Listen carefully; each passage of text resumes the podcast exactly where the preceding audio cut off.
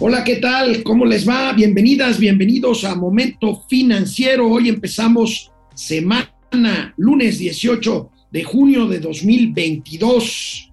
Estoy transmitiendo desde casa por algunas, y lo lamento mucho, pero aquí echándole ganas, algunas este, cuestiones de salud que van pasando bien, este, pero que me impidieron hoy salir de casa. Aquí estoy, todo en orden. Y bueno, pues ayer hubo elecciones en Colombia, ganó el líder de la izquierda colombiana, lo comentaremos ahorita, Gustavo Petro, junto con Francia Márquez, que será la primera vicepresidenta mujer y la primera vicepresidenta afrocolombiana en llegar al poder allá en Colombia. Nuevamente los empresarios mexicanos aquí en nuestro país piden certeza a la inversión.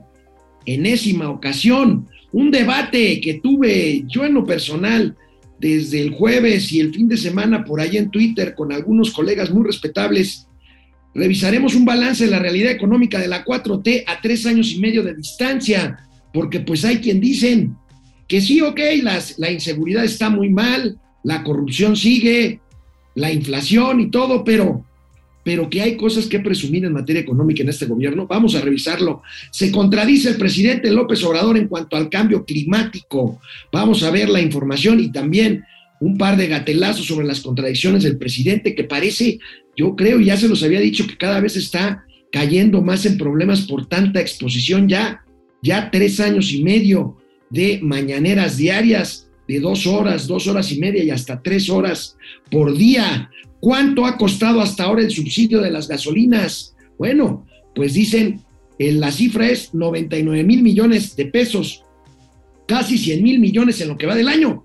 Nada más que no son cinco meses y medio del año, porque el subsidio al 100% empezó el 4 de marzo. Vamos a analizar estas cifras. El aeropuerto, inter, perdón, el aeropuerto internacional de la Ciudad de México es un caos.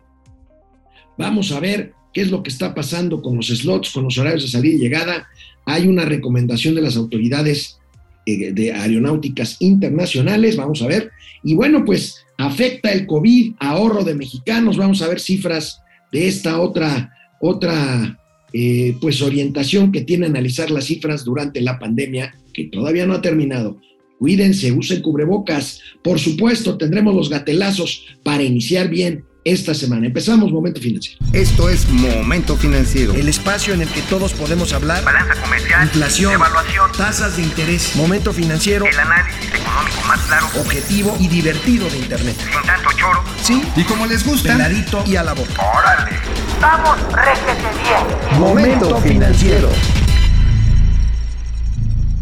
Bueno, pues antes de empezar con los temas económico-financieros, pues es importante lo que pasó ayer en Colombia, se eligió presidente y vicepresidente de esa nación hermana. Los colombianos pues votaron por un estrecho margen, pero votaron por la izquierda, votaron por el líder histórico de la izquierda, de la izquierda colombiana, el señor Gustavo Petro, quien gana en una apretada elección por tres y medio, cuatro puntos al candidato de eh, independiente, eh, un ingeniero, un empresario millonario, Aquí el tema está, y vamos a ver la imagen del triunfo de esta eh, pareja, de esta fórmula de presidente y vicepresidente, es Gustavo Petro y la afrocolombiana Francia Márquez, que se convierte así en la primera mujer y en la primera de mujer justamente de raza negra en encabezar el gobierno, presidente y vicepresidenta de Colombia.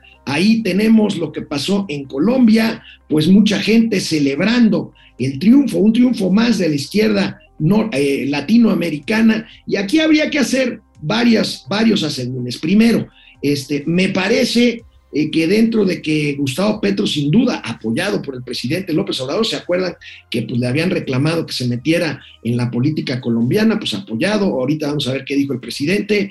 Bueno, pues es un hombre más hecho en el Parlamento colombiano, es un hombre más de negociación, es un hombre más de política, vamos a ver, espero que no nos equivoquemos, porque pues por ahí dicen 25 años en que cada triunfo de la izquierda se celebra y lamentablemente pues no hay muchas buenas cuentas que entregar. Ahí tenemos el caso de Argentina, tenemos el caso de, de eh, Nicaragua, por supuesto, el caso de Cuba, el caso, ya no digamos, de Venezuela o de Bolivia, y bueno, pues en el caso de México, esta izquierda que no es izquierda porque es profundamente conservadora del presidente Andrés Manuel López Obrador, pero sus políticas sociales que sin duda todo el mundo apoyamos, pero que no, no van bien orientadas hacia un tema de crecimiento y desarrollo y de bienestar para la nación. Por supuesto, el presidente López Obrador, que miren, aquí no se trata, aquí no se trata de nacionalismo trasnochado, no, no.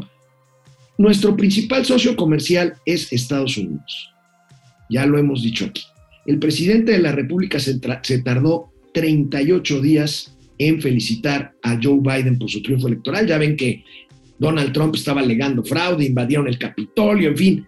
38 días tardó el presidente López Obrador en reconocer el triunfo de Biden, lo hizo a través de una carta y ayer mismo, ayer mismo le llamó por teléfono a Gustavo Petro para felicitarlo como nuevo mandatario de Colombia. Nosotros también lo felicitamos, espero que le vaya bien. Tiene una Colombia muy dividida, ojalá y Petro le apueste a la concordia y a la reconciliación de Colombia en vez de lo que pasó y lo que hemos vivido aquí en México de una constante y mayor polarización a partir del triunfo de Andrés Manuel López Obrador, que sí ganó con una mayoría, pero, pero aparentemente gobierna nada más para las personas que votaron por él y ni siquiera porque ha perdido, ya lo hemos dicho, la mitad de su base, de su base dura de apoyo con la que ganó en el 2018. Aquí esta mañana el presidente López Obrador así se refirió muy contento al triunfo de Gustavo Petro en Colombia. Pues hoy vamos a escuchar cumbia.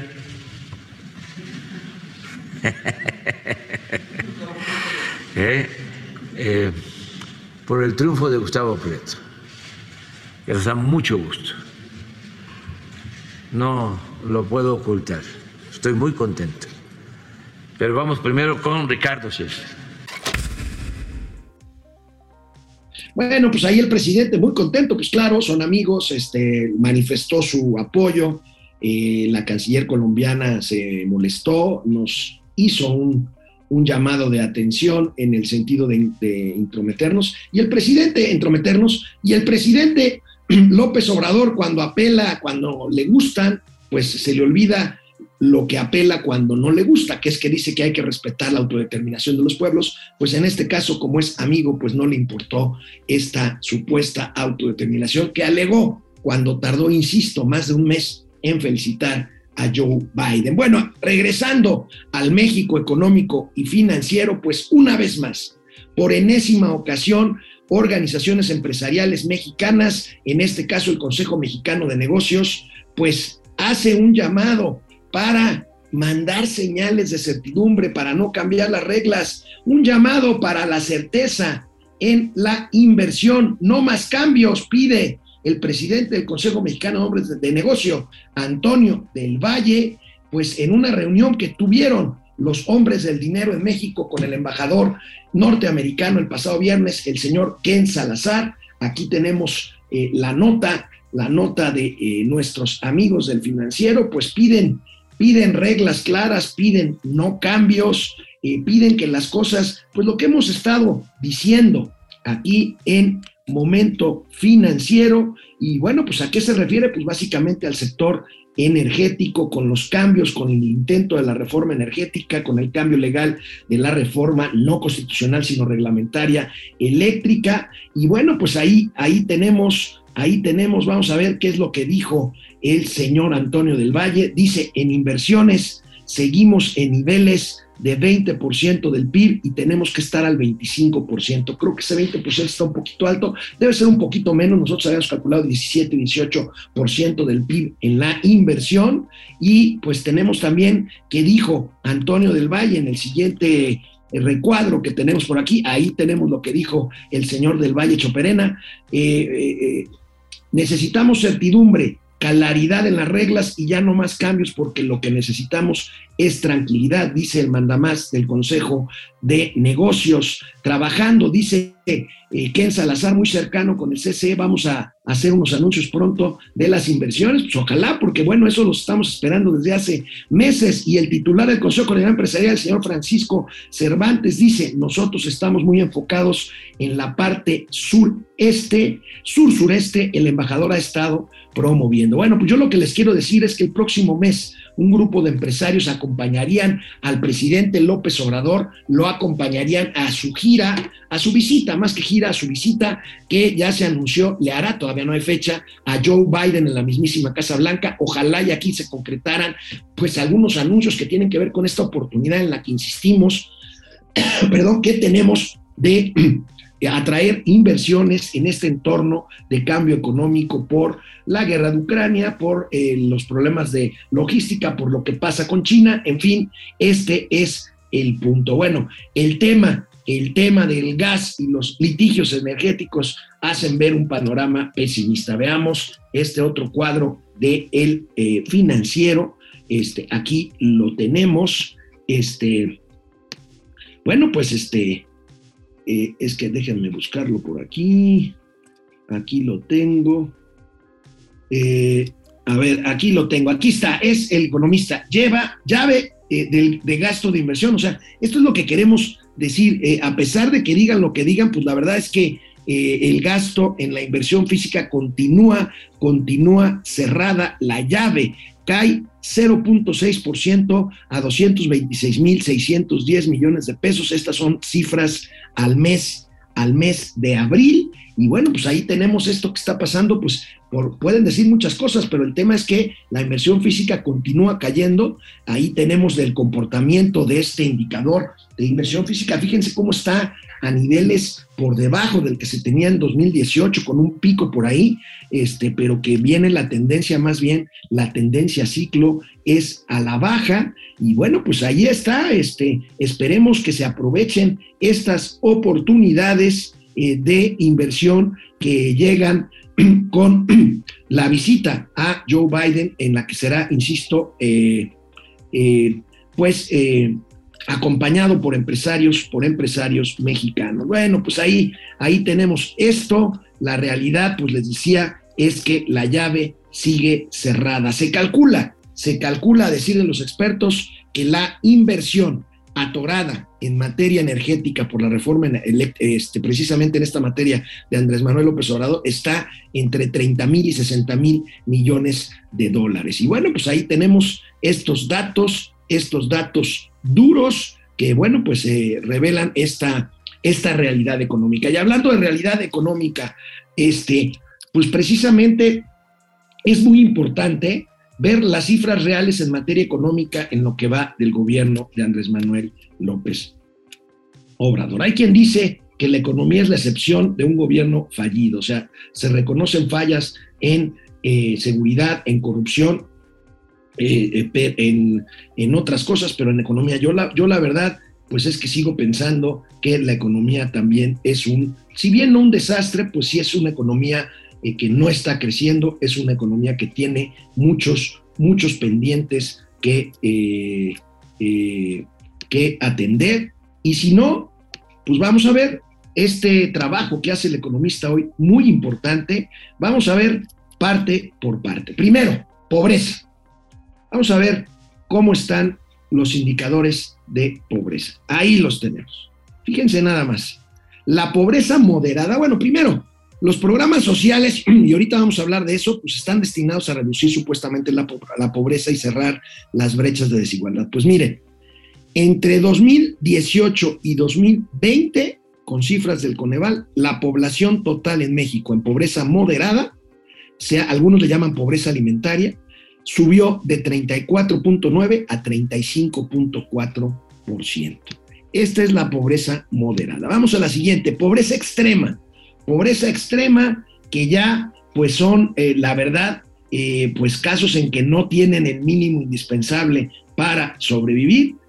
El total, el porcentaje de la población en pobreza extrema subió de 7% en el principio del sexenio a 8,5%. Aquí la pregunta es, otra vez, están funcionando los programas sociales, los programas sociales, me parece que no para lo que se dijeron que iban a funcionar, que era para reducir la desigualdad. La verdad es que estos programas han sido electorales y ahorita lo vamos a ver. Inflación, ya lo hemos comentado muchísimo, ahí está la tendencia clarísima, una barbaridad de inflación al alza, 7.65. El próximo jueves 23, eh, el INEGI dará a conocer muy temprano a las 6 de la, de la mañana el índice a la primera quincena de junio en cuanto a inflación. Y ese mismo día, jueves 23, por ahí de la una de la tarde, el Banco de México anunciará su decisión de política monetaria, que pues todo el mundo apuesta que tiene que ser una subida, una nueva subida de tasa de interés, por lo menos de 100 puntos base, o sea, un punto porcentual en la tasa mexicana en la tasa mexicana de referencia. Sigamos revisando los indicadores económicos. La tasa de informalidad laboral, fíjense, aunque esta administración ha anclado máximos eh, eh, históricos en la generación de empleos, eso es cierto, eso tiene que ver con la recuperación, el rebote después de la pandemia, empleos formales, todavía más de la mitad, o sea, 55.6% de las personas que tienen una ocupación lo hacen bajo el esquema de informalidad, lo que los pone en una condición de alta vulnerabilidad. Ahí tenemos la tasa de informalidad, pues con una clara tendencia también a la baja por niveles este, pues, a la baja ligeramente, pero en niveles eh, verdaderamente eh, que indican el tema de la realidad de la economía mexicana, con más de la mitad de las personas que laboran en condiciones de eh, informalidad. Aquí tenemos el siguiente, la tasa de desocupación. La tasa de desocupación dice, con la reactivación económica post pandémica, el mercado laboral ha reiterado ha reinsertado, perdón, a la mayoría de las personas que fueron expulsadas eh, durante los confinamientos. En julio, en junio de 2020 se alcanzó una tasa de desempleo de 5.5 que ha logrado reducirse hasta el 3.1%. Esta es una buena noticia, aunque pues vemos ahí la tasa de subocupación alta en niveles eh, altos de 8.8% de la población económicamente activa en el último reporte registrado. Veamos la siguiente eh, gráfica. Eh, bueno, pues el tema del de eh, PIB, el tema del PIB, que es el indicador, digamos, más visible y pues es uno de los más débiles que ha sido el comportamiento del Producto Interno Bruto. Desde finales de 2018 se registraron expansiones, se registraban expansiones económicas modestas no mayores al 1%. Bueno, pues eh, el PIB se cayó, ya lo hemos visto desde antes de la pandemia, desde antes de la pandemia, luego se recuperó, rebotó cuando se terminaron los confinamientos y pues ahorita está creciendo a tasas trimestrales de 1%, cosa que celebran mucho eh, algunas personas, pero yo sí les quiero dar un dato. Eh, la economía mexicana en cuanto al tamaño del Producto Interno Bruto es de más de 2,5% menor a la que teníamos en, 2000, en 2018. Así, este ejercicio, este ejercicio que hace, que hace el economista y que les quise traer aquí para, para desmenuzarlo. Bueno, el viernes, el viernes el presidente de la República participó en un foro virtual es decir, por eh, videoconferencia, sobre cambio climático que fue convocada por el presidente Joe Biden. La buena noticia es que López Obrador, bueno, dio un decálogo, un decálogo, ahora sí que como dice, un decálogo de 10, pues no hay de otra, ¿verdad? Un decálogo, le gusta eso de los decálogos, no sé por qué, tendrá que ver con sus eh, funciones eh, religiosas que tiene por ahí de repente el presidente López Obrador. Bueno, un decálogo de acciones que enumeró en esta reunión con varios mandatarios del mundo, entre ellos Joe Biden. Y bueno, la buena noticia es que se comprometió a reducir emisiones en una declaración más bien general sin definir plazos ni particularidades. Tenemos la nota principal del periódico Economista que da a conocer precisamente un eh, compromiso para reducir emisiones eh, contaminantes del gobierno de México, seguramente presionado por el de Estados Unidos para cumplir con los compromisos sobre el cambio climático acordados en el acuerdo, de, valga la redundancia, en el acuerdo de París. Y bueno, pues compromisos de Pemex para bajar emisiones y definir plazos. uno de los 10 eh, acciones contra el calentamiento global. Eh, esto fue porque, bueno, creo que comentamos aquí en Momento Financiero que especialistas habían detectado una emisión de gas metano de 4 mil toneladas en solo 20 días en diciembre del año pasado. Pues por esto que estamos haciendo con las plantas de eh, quemar combustóleo. La empresa Pemex anunció una inversión de 2 mil millones de dólares para reducir 97% de eh, este gas, gas metano al ambiente. Pues el presidente, el presidente, les digo, por un lado dice eso, dice eso, pero bueno, en otro lado de su intervención, o sea, algunos de sus postulados, estos del decálogo para atender el cambio climático, el calentamiento global y el combate contra la contaminación, en esa misma intervención, el viernes, frente al presidente eh, Joe Biden, Andrés Manuel López Obrador insiste en apostar por los, por los combustibles fósiles. Es otra cosa completamente diferente. Vamos a ver cómo lo dijo. Avanzamos en el propósito de alcanzar la autosuficiencia en la producción de combustibles, gasolinas, diésel, turbocina. Por ello, desde 2019, se inició la modernización de seis refinerías. Adquirimos una más en Texas y estamos por inaugurar una nueva refinería en Dos Bocas, Tabasco, México. Ocho, con el mismo propósito de procesar en el país toda nuestra materia prima, todo el petróleo crudo, y reducir los costos de los combustibles a los consumidores, está en construcción una planta coquizadora en Tula, Hidalgo, México, y estamos por iniciar otra coquizadora en la refinería de Salina Cruz, Oaxaca, lo cual nos permitirá transformar el combustóleo en gasolinas y alcanzar un impacto ambiental significativamente menor. Es decir, Imagínense nada más a un mandatario en una reunión de cambio climático presumiendo que vas a seguir refinando como loco petróleo y que como sacas combustóleo de un petróleo de un petróleo muy muy muy denso, muy grueso, este, un, petróleo no ligero, pues, pues eh, produces una gran cantidad de combustóleo y el presidente presume, ah, pero vamos a hacer coquizadoras. la coquizadora es un procedimiento para, eh, digamos que, trabajar el combustóleo. Bueno, finalmente estás apostándole a lo que se supone que no se debería de apostar. Ahorita en los gatelazos, pues vamos a ver estas grandes contradicciones en las que incurre el presidente de la República. Me imagino a sus pares o al propio presidente Joe Biden, que le ha mandado cuatro veces a su encargado de medio ambiente, al señor John Kerry, pues eh, escuchando esto que primero dice, pues sí, vamos a reducir las emisiones, por ahí dijo algo de los vehículos eléctricos, lo veremos en los gatelazos, pero pues sus puntos 8 y 9, pues ¿qué creen?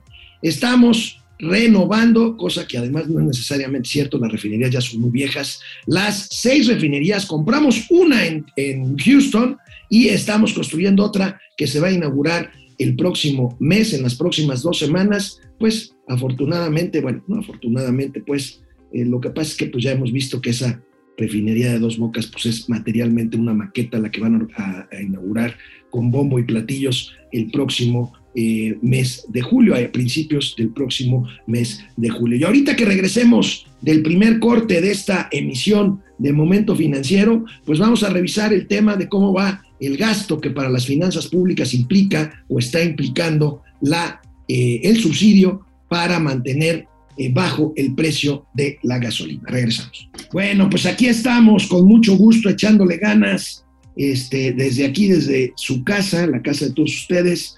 Eh, bueno, Pili Sainz, ¿cómo estás, Pili? Buenos días mis estimados comentaristas, iniciemos la semana escuchando lo bueno, malo y regular de la economía que nos afecta directa e indirectamente. Así es, Pili, un abrazo al DEPRE. Dulce Ojeda Castro, buenos días a todos y al excelente trabajo de los mejores maestros de finanzas. Muchos aplausos, gracias, querida Dulce Francisco García. Buen día. ¿Puede hablar del número de personas que están sacando dinero de su Afore y cómo va a impactar a futuro en su retiro? Mira, este es un buen tema, Paco. Eh, están, hay mucha gente que está eh, retirando, eh, la ley permite no, no retirar todo, ¿eh? se puede sacar una parte solamente en caso de que confirmes que estés desempleado. Esto está en niveles históricamente altos. Ahora, yo les voy a decir una cosa, hay gente que no tiene otra opción más que acudir a ese dinero porque verdaderamente pues no está saliendo.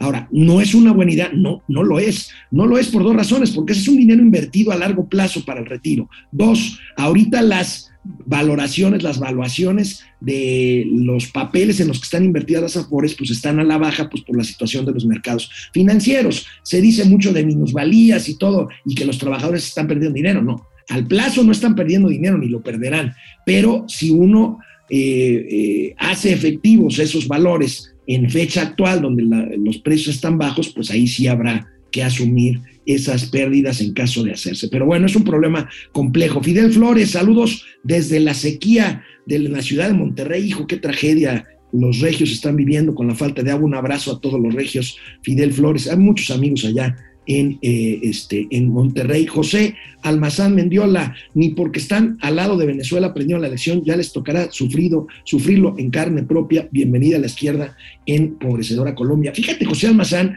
estuve el fin de semana pues platicando con gente que le sabe de esto y tiene, ya sé que me vas a decir, pues es que así ha pasado desde hace muchos años la esperanza de que este sí, y, cuando este Chávez y, y cuando otros llegaron que iban a tener me parece que el caso de Petro puede ser una excepción que confirme la regla. El otro puede ser Gabriel Boric o Boric en Chile.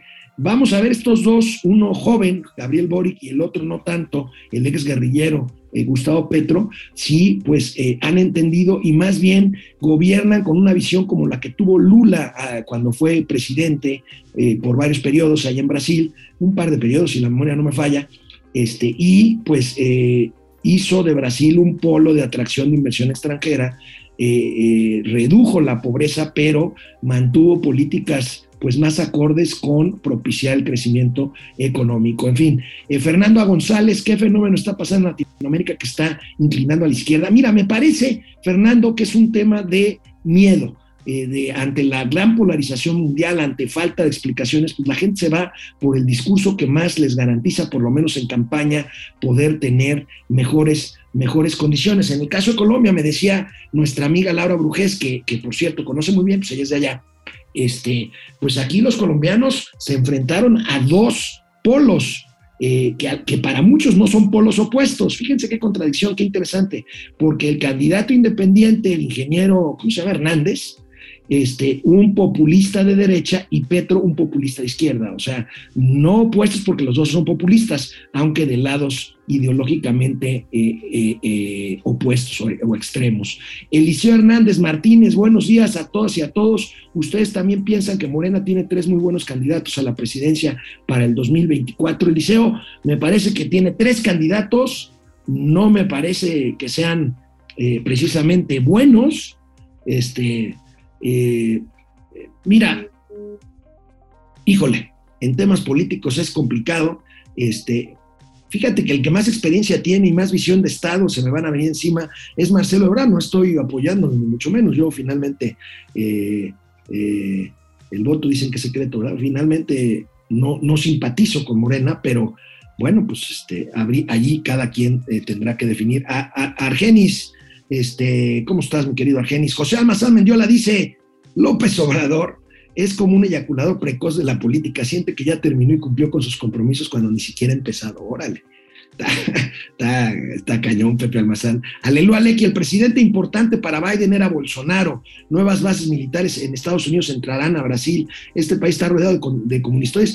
Aleluya, va a haber elecciones pronto en Brasil y todo parece indicar que Lula le va a ganar a Bolsonaro. Eso es lo que dicen por lo menos las encuestas. Servando González, un abrazo, querido Servando. José Almazán, lo mejor para pacificar el país es tener un presidente que no envía abrazos a los delincuentes, que trabaje para disminuir la, impunidad, que no se ría de las masacres y que no justifique linchamientos diciendo que son tradiciones y parte de la cultura del pueblo. Eh, les recomiendo mucho el artículo de hoy de Jesús Silva Herzog Márquez en Reforma, habla justamente de esto y hace una revisión histórica terrible eh, cuando decían que, este, eh, eh, el pacifismo era una forma de fascismo.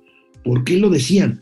Pues porque decían, la única forma de detener el avance de Hitler en su deseo de dominar Europa y el mundo, pues era con la guerra. Si alguien se eh, manifestaba en contra de la guerra o a favor del pacifismo, pues era apoyar de alguna forma a precisamente el fascismo o el nazismo. Muy interesante el texto de eh, Jesús Silva Herzog Márquez a propósito de la política de abrazos y no balazos del presidente o de que esté muy contento porque en una plaza como Sinaloa no haya tanta violencia porque solamente hay un cártel ahí eh, solito sin pelearse con otro. Eso es delicado. Fidel Reyes Mendoza, Morales, perdón, con Salinas de su lema Solidaridad todavía se pueden ver en varias carreteras que construyó. Sí, hay, mucha, hay muchos logos de solidaridad en carreteras, en la de Acapulco, en la de Guadalajara, en el libramiento de Querétaro a San Miguel de Allende, yo lo he visto, he visto muchas. Eh, padre del análisis superior, Banco del Bienestar, la dependencia que ni es banco ni trae bienestar, es un desastre. Banco del Bienestar, una cartera vencida de más de 40%, es una, es una locura. Y siguen, siguen inaugurando eh, sucursales que yo las veo vacías siempre. Marian Sabido, buen día, tío Alex. No solo certeza para la inversión, también seguridad. Es, es, es cierto, Marian. Ya las cámaras de comercio están alertando que va a recrudecerse el desabasto de alimentos por cooptación del crimen organizado. Mario Alberto Álvarez, saludos. Padre Santo de las Finanzas, Alito. Bueno, Alito no, bueno Así me decían en alguna ocasión, así me dijeron, pero pues ahorita es un quemón. Realmente el viejito de Palacio Nacional es tan bueno para los chistes como lo es como estadista y en economía. El Padre Santo Mauricio San Lunes está en la tienda de enfrente, está en Azteca grabando ahí sus cosas, pero mañana estaremos eh, en el estudio ambos, eso espero, si la salud, que insisto, nada grave, me lo permite. Vámonos con más información. Bueno, pues regresando siguiendo con temas energéticos, el pasado 5 de marzo, se determinó un estímulo del 100% contra el IEPS. Este estímulo ya existía, pero era como que catalizador, como, como un fiel de la balanza. Si el precio subía un poquito, pues entonces eh, se ajustaba, se dejaba de cobrar un porcentaje del IEPS para que el precio no subiera muchísimo. Me refiero al precio del petróleo. Y este, y, eh, este el, desde el 5 de marzo para acá, pues está totalmente, eh, pues, eh, apoyado eh, esto para los consumidores, o sea, el 100% quiere decir que no se cobra IEPS para que la gasolina no suba. De cualquier forma está subiendo. ¿eh? Ayer veía a mis amigos alebrijes que daban la cifra de que la gasolina ha subido un 6% este, en, este, en, este, en lo que va del año, que en términos, en términos comparativos ha subido más que la inflación. Porque, ojo, la inflación está 6.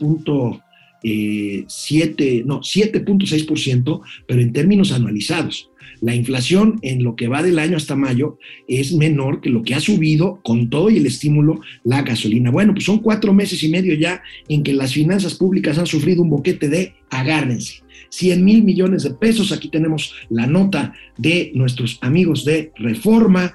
99 eh, mil millones de pesos ha representado para el boquete, para las finanzas públicas, mantener, mantener este subsidio, que bueno, pues aquí hay una discusión, es bueno o malo, bueno, pues en general, pues a nadie nos gusta que, o nos gustaría que la gasolina subiera a niveles de 30, 32 pesos, como debería estar sin subsidio, y con todos los efectos inflacionarios que esto tiene. El problema está en dos cosas, el boquete a las finanzas públicas, uno, y dos, los más beneficiados siguen siendo pues, los que más coches tienen, este, que son pues, a los que estás dirigiendo directa, eh, directamente el subsidio. Algunos piensan en que sería bueno hacer subsidios bien focalizados, pero creo que es demasiado tarde. La pregunta es, ¿cuánto tiempo durará esto? Porque bueno, pues es un, es un callejón sin salida en donde pues esto no puede durar para siempre. Llevamos 100 mil millones de pesos, el SAT había calculado en 400 mil millones de pesos para todo el año el costo de eh, este subsidio.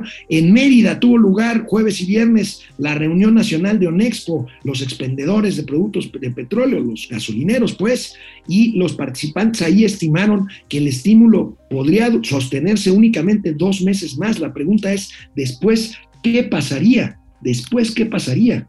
Eh, ¿Dejaría el liberal? No creo que el presidente se anime eso, pues si una de sus cosas, de las cosas que le hizo ganar en 2018 fue, eh, pues irse con todo en contra de Enrique Peña Nieto, del secretario de Hacienda José Antonio eh, Mid y del titular de Pemex José Antonio González Anaya cuando eh, se liberaron los precios de la gasolina por ahí de 2017. Y bueno, pues ahí está este tema preocupante, realmente preocupante. Y hablando de subsidios, lo que les decía hace un momento, fíjense, vamos a ver las cifras de lo que cuestan los programas sociales, que para mí pues son exclusivamente electorales, porque ya vimos las cifras de pobreza, en realidad no, han, no se han reducido las cifras de pobreza en, eh, en nuestro país, al contrario, se ha incrementado, pero veamos esto que tiene que ver eh, justamente con eh, pues estos subsidios, cuánto valen. Fíjense, aquí tenemos la nota, los subsidios de los programas sociales cubren al 65% de los hogares. De allá breva apoyo y votos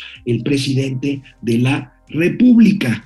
Eh, eh, hay muchas críticas, yo lo critico en lo particular, que estos programas que se vinculan directamente a la figura de Andrés Manuel López Obrador, hemos visto a los servidores de la nación con sus chalecos guindas, eh, pues coaccionando el voto, diciendo si no votas por los candidatos de Morena, se te van a quitar los apoyos que tienes, pero vamos a ver esta barbaridad. Aquí tenemos la tabla para entrega directa, son casi 500 mil millones de pesos, o sea, más de lo que costaría el subsidio este año a las gasolinas y ahí tenemos Ahí tenemos, fíjense de esto, la mayor parte es para los viejitos, que aquí, pues de chile, de dulce y de mole, porque no nada más los adultos mayores, eh, digamos, menos favorecidos son los que reciben este, este, esta entrega directa de dinero. Y todos, o sea, adultos mayores que tienen dinero, están recibiendo este subsidio, 238 millones 238 eh, mil millones de pesos, las becas para los jóvenes que no les gusta que les digan minis, 82 mil 600 millones de pesos. Esto se apagó mucho, no funcionó este programa, pero sigue costando 82 mil millones de pesos. Sembrando vida, 29 mil millones de pesos. Jóvenes construyendo el futuro, 21 mil millones de pesos. Personas con discapacidad, 20 mil millones de pesos producción para el bienestar 14 mil millones, la escuela es nuestra 13 mil millones, precios de garantía, esto de fijación de precios agropecuarios, 11 mil millones de pesos. Y ahí tenemos otros, otros hasta llegar a casi 450 mil millones de pesos. Pues esto, pues esto tiene implicaciones, tiene implicaciones que tienen que ver, sobre todo si el presidente, y esto es una cosa buena, ha mantenido el déficit fiscal más o menos bajo control, pues quiere decir que no, eh, no ejerce el presupuesto eh, en forma completa, no gasta mucho más de lo que ingresa, pero sí se dejan de hacer muchísimas cosas para poder fondear, financiar esta barbaridad de recursos que implican los programas sociales. Bueno, pues ahí, ahí tenemos esto y bueno, pues siguen saliendo cifras económicas en torno a la epidemia de COVID, que por cierto no ha terminado, no hay, no hay que bajar la guardia. Veamos, veamos esta información. Ocho de cada 10 mexicanos afectados usaron sus ahorros para atenderse en el sistema privado de salud. Aquí tenemos los ahorros eh, pues que usaron, que tuvieron que usar enfermos de COVID que pues ante la emergencia y ante sus padecimientos pues tuvieron que gastar sus ahorros, sus ahorros en eh, lamentablemente ir al sistema privado ir al sistema privado a atenderse con los costos que esto implica. Vamos a ver este otro cuadro, el impacto por región. Fíjense, a nivel nacional, el 56% de la población ha sido afectada por COVID. En el centro oriente, 67%. En la Ciudad de México, 58%. En el sur, 59%. En el occidente bajío, 49%. Y un 42% en el noroeste. Es, en el noroeste es donde menos impacto ha tenido, no, en el noreste, 38% solamente en el noreste. Y fíjense, ¿con qué enfrentaron los impactos de COVID en la, población? 95% eh, redujo sus gastos, pues claro, es una cuestión obvia. 79% usó sus ahorros, muchos de los cuales se terminaron. 40% con préstamos familiares y 18% empeñó o vendió bienes. Pues ahí están las consecuencias, las consecuencias del el COVID. Y bueno, el aeropuerto internacional de la Ciudad de México sigue siendo un verdadero caos. Les recomiendo hoy que lean a mi amiga Lourdes Mendoza su columna en el financiero. Hoy eh, Lourdes eh, pues muestra, ya lleva varias, varias columnas, pues tratando de demostrar lo que yo también creo, que hay una política, eh, una política pues no reconocida, pero sí obvia de las autoridades aeronáuticas de este país para provocar un caos en el Aeropuerto Internacional de la Ciudad de México dirigido por este hombre, Carlos Morán, para hacerle un favor a su jefe, el presidente. ¿Y qué? Pues con el pretexto del caos en el Aeropuerto Internacional de la Ciudad de México, migrar operaciones a Santa Lucía, al aeropuerto de Santa Fantasía. Aquí está, parte de Lourdes, pues está esta nota del periódico Reforma, que es muy interesante porque aquí lo hemos platicado. Eh, recordemos que eh, por decreto el, gobierno federal trata de bajar de 61 a 49 las operaciones máximas por hora en el Aeropuerto Internacional de la Ciudad de México, eh, pues eh, arguyendo caos y retrasos. Bueno, pues estos caos y retrasos se deben a otras cosas. ¿Por qué? Porque es el nivel de operaciones que tenía antes, antes de que inauguraran Santa Lucía y antes de la pandemia. Y la verdad es que, pues sí, nunca ha sido perfecto el aeropuerto, ha habido retrasos, demoras, en fin, eh, las terminales remotas y todo, pero no era el caos que es hoy. Ahora bien, la eh, Asociación Internacional de Transporte Aéreo, la IATA por sus siglas en inglés, ha dicho ya, y parece que llegó un acuerdo con el gobierno mexicano, con que se pueden mantener estos 61 operaciones por hora en el Aeropuerto Internacional de la Ciudad de México y con un adecuado diseño siguiendo los estándares internacionales poder operar bien. Aquí vamos a ver si el gobierno lo acepta, porque insisto, el gobierno lo que quiere es llevar operaciones a un aeropuerto de Santa Fantasía, un aeropuerto de Santa Lucía que está completamente desierto sobre todo después de las 2, 3 de la tarde, pues por ahí no se para, pero ni un mosco, ni un comedor de tlayudas eh, compulsivo se para por ahí. Y bueno, pues ahí está el tema de eh, los del aeropuerto internacional de la Ciudad de México. Insisto, los expertos recomiendan seguir los lineamientos de la IATA, de la Asociación Internacional de Transporte Aéreo, eh, quienes eh, hay versiones, lo decía hoy en Twitter Pascal Ventral del Río, el director de Excelsior, de que ya llegaron un arreglo con el gobierno mexicano para tratar de mantener en 61 operaciones por hora la máxima capacidad del Aeropuerto Internacional de la Ciudad de México. Pues ahí está el tema, el tema siempre escabroso del aeropuerto, de un nuevo aeropuerto de Internacional Santa Fantasía que pues, pues se les dijo, no iba a funcionar, no está funcionando, no se ve cómo vaya a funcionar, perdón, pero esa es la realidad. Esa es la realidad de un aeropuerto, construir una zona alejada, poco conectada, eh, que va en contra de todos los estudios serios que durante 40 años por lo menos se hicieron y que todos concluyeron y concluyen en que el aeropuerto Benito Juárez no puede convivir en una operación full, en una operación plena con el aeropuerto de Santa Lucía, la antigua base militar,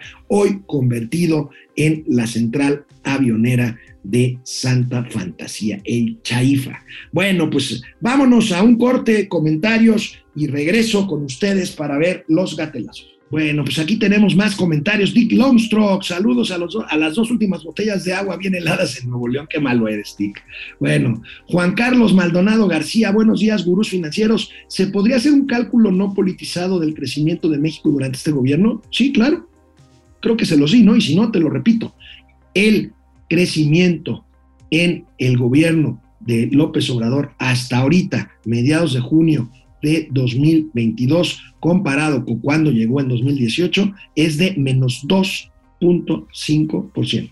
Menos 2.5%. Y la caída empezó antes de la pandemia. Claro, influye la pandemia, influye e influirá la guerra la guerra en Ucrania, pero esto empezó desde antes y ahorita la economía está rezagada, menos 2.5% con base en cómo se recibió en 2018. Pupi Noriega, maravilloso inicio de semana, amados tíos. Gracias, querida Pupi. Gerardo, Genaro, Eric, ese Petro será la piedra en la que se edificará la tumba de Colombia. Bueno, se refiere a, me imagino que a San Pedro, sobre cuya piedra se construyó la Iglesia Católica Romana. Alejandro Méndez Sánchez, hola, buen día desde Querétaro Rock. Tocayo, ¿cómo estás? Roberto Mata, hoy me tomé el día libre y aquí los ando viendo a gusto. Pues qué bueno, Roberto, un cafecito. Aquí andamos con mucho gusto. Black Archer Mil, nadie escarmienta en cabeza ajena y el latinoamericano es especialista en tropezar con la misma piedra. Pregúntenle a los argentinos. 50 o 60 años ya, 50 o 60, va, por ahí se va, es lo mismo, de peronismo. Lucía Elena Silva, Mauri Serrano, saludos. El doctor Mauri Serrano contesta, al parecer el único programa del gobierno que sí funciona y genera utilidad es el del fentanilo para el bienestar. Está bien, doctor. Roberto Sama, el programa del señor Obrador se debe llamar Sembrando Muertos. Ay, duro, duro, Roberto Sama. Este, Roberto Mata, claro, Alex, no conozco a alguien que no haya vendido, empeñado cosas en pandemia, así es. Roberto, Aitor Cantú, ¿cuánto le paga Pemex a México por cada barril de petróleo que extrae? El petróleo es nuestro, no de Pemex. Pues este es un, es un lugar común que el petróleo es nuestro. La verdad es que durante años México dependió del petróleo, ahora ya no tanto. Pero bueno, ahorita México, insisto, debería estar aprovechando el alto precio del petróleo para vender el mayor crudo posible en vez de estar eh, con el cuento de que vamos a refinar para autoconsumo de gasolina, porque refinar además que en México es caro, no es negocio y pues además finalmente no es, no es el, eh, ahorita vamos a ver el gatelazo, no es el, eh, pues el sentir o la orientación mundial en este, en este sentido. Roberto Mata, que te mejores, Alex, gracias. Roberto, ahí vamos tomando suerito, suerito, es un problema ahí estomacal. A Héctor Cantú, ¿cuánto le paga Pemex? A esto ya, eh, Genaro Eric, el apoyo a las gasolinas ya nos costó lo mismo que el Chaifa. Mira, buen, dato, Genaro. Mm. Muy buen dato. Peri Cebal, si la sequía se extiende, ¿cómo va a afectar financieramente en el costo de los alimentos y servicios distintos como hoteles? Terrible, terrible. La inflación, fíjate, la inflación general en México está en 7.6% anualizada. La inflación alimentaria 12% anualizado.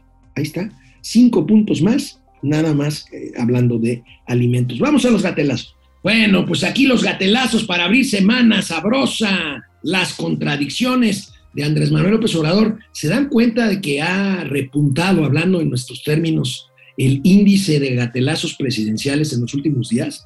A mí me preocupa porque realmente pues realmente nosotros no le andamos buscando ahí cómo, ahora sí que cómo jorobar, ¿no? Pues salen solitos y cada vez salen más en los últimos días del presidente, como dice algo, dice otra cosa. Miren, aquí lo que decía sobre la autosuficiencia alimentaria de México, o sea, de producir nuestros propios alimentos, y muy poquito tiempo después, en el mismo atril, en el mismo evento, en la misma mañanera, decía algo completamente diferente. Miren. Que debemos producir lo que consumimos. Los neoliberales dicen, eso no importa. En un mundo globalizado se puede comprar afuera lo que se necesita y a mejor precio. Diez segundos más tarde. Tomamos la decisión de quitar aranceles para la importación de alimentos para poder comprar eh, alimentos a buen precio.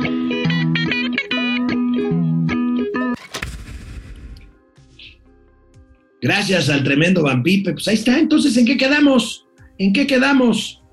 ¿Importamos alimentos o los producimos para consumirlos aquí nosotros? Bueno, y vean también la contradicción. Ahorita que hablábamos del tema del de, eh, medio ambiente, del cambio climático. ¿Se acuerdan que el presidente pasó un largo video de Ricardo Anaya en su mañanera, en donde Ricardo Anaya lo criticaba por irse hacia el tema de refinación en vez de los autos eléctricos?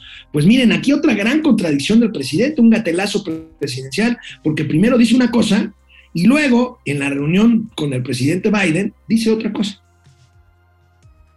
Todo el mundo sabe que el petróleo va de salida. No lo digo yo. Las marcas de coche que tú conoces, Chevrolet, Ford, Volkswagen, Toyota, Honda, ya anunciaron la fecha en la que no volverán a ser un vehículo de gasolina. O sea, todos van a ser eléctricos. Canadá, Inglaterra, Alemania, Francia, muchísimos países ya también fijaron la fecha. ¿No se acuerdan que había un candidato que decía que para qué construíamos refinerías si el futuro era de los carros eléctricos? Tres, también nos sumamos al compromiso colectivo de las principales economías del mundo para alcanzar en 2030 el objetivo de producir el 50% de vehículos de cero emisiones contaminantes.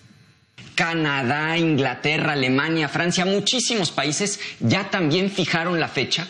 Construíamos refinerías.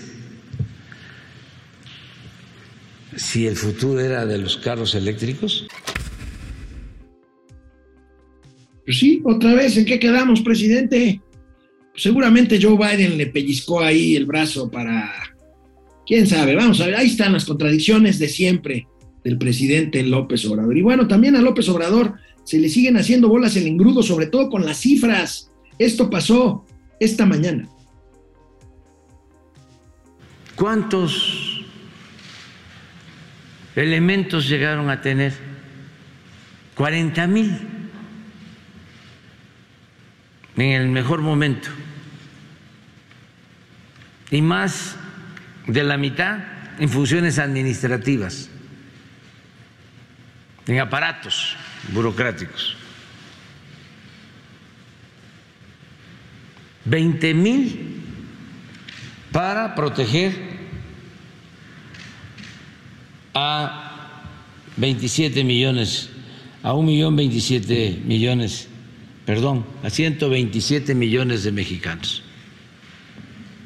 20 mil. Bueno, pues ahí está.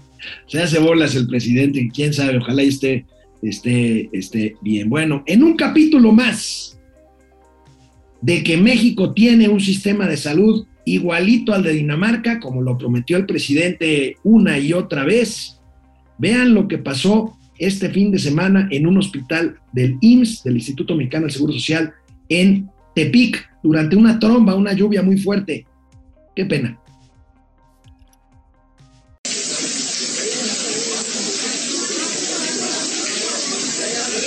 ¿Cómo ven? ¿Cómo ven ahí? Este, pobre hombre ese enfermo que estaba ahí, pero me, acordé como pues, a los pilotos de Fórmula 1 que son súper machuchones y fifís, pues cuando está lloviendo, o ni siquiera lloviendo, cuando el sol, cuando están en sus carros antes de arrancar, pues un asistente tiene ahí una sombrilla encima de ellos, pues aquí nada más que encima de un enfermo que no sé qué tan malito estaba, pero pues materialmente con un chorro encima este, por el techo eh, pues horadado por la humedad y por las lluvias allí en este hospital de eh, eh, el IMSS en Tepic, el IMSS Bienestar, el IMSS danés, al que todos aspiramos. Y bueno, pues hablando de enfermedades, me da mucho gusto que el champ haya salido del COVID, tuvo COVID, ya se recuperó y pues recuperamos también su pieza semanal.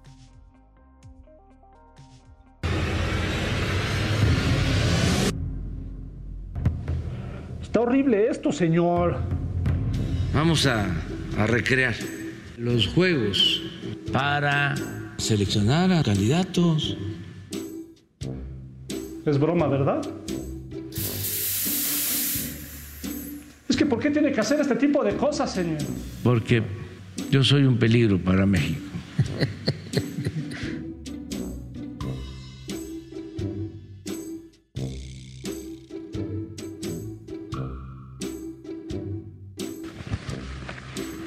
Señor. Yo no soy el señor. Pero esa es su voz. Ah, sí. Yo no soy el señor. Está bueno. ¿Y ahora? Vamos a jugar en garrotes ahí. El que se mueve, lo pierde. Y hay que caminar sobre la línea, ¿eh? Por favor.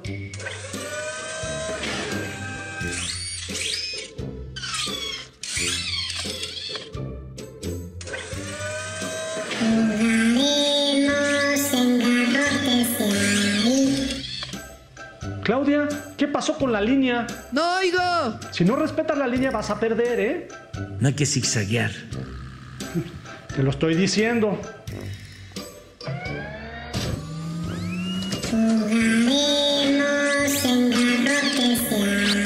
Engarrótese ahí. Se me hace que el que no va a aguantar mucho es Marcelo, ¿eh? ¿Y ahora este? Hugo, aguanta, el pueblo se levanta. Pero él nos corcholata, señor. Entonces sí está raro. Órale, llégale. Cúchele.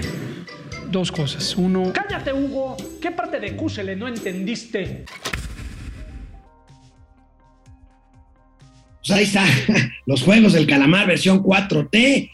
Pues miren, me llama la atención lo de Hugo Sánchez eh, López Gatel, porque aquí en la casa de ustedes justamente recibí hace unos días una llamada de una encuesta preguntando por la opinión y el conocimiento que se tiene de Hugo López Gatel.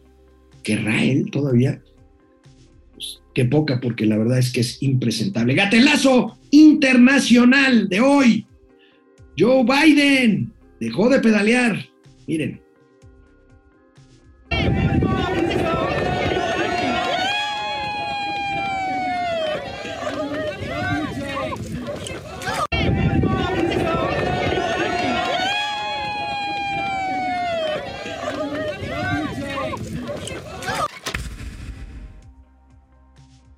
Se cayó de la bicicleta el presidente de los Estados Unidos, Joe Biden, y los memes no se hicieron esperar. ¡Ah, qué internet tan metichón! Vean al Trump jugándole una mala pasada a su sucesor, Joe Biden.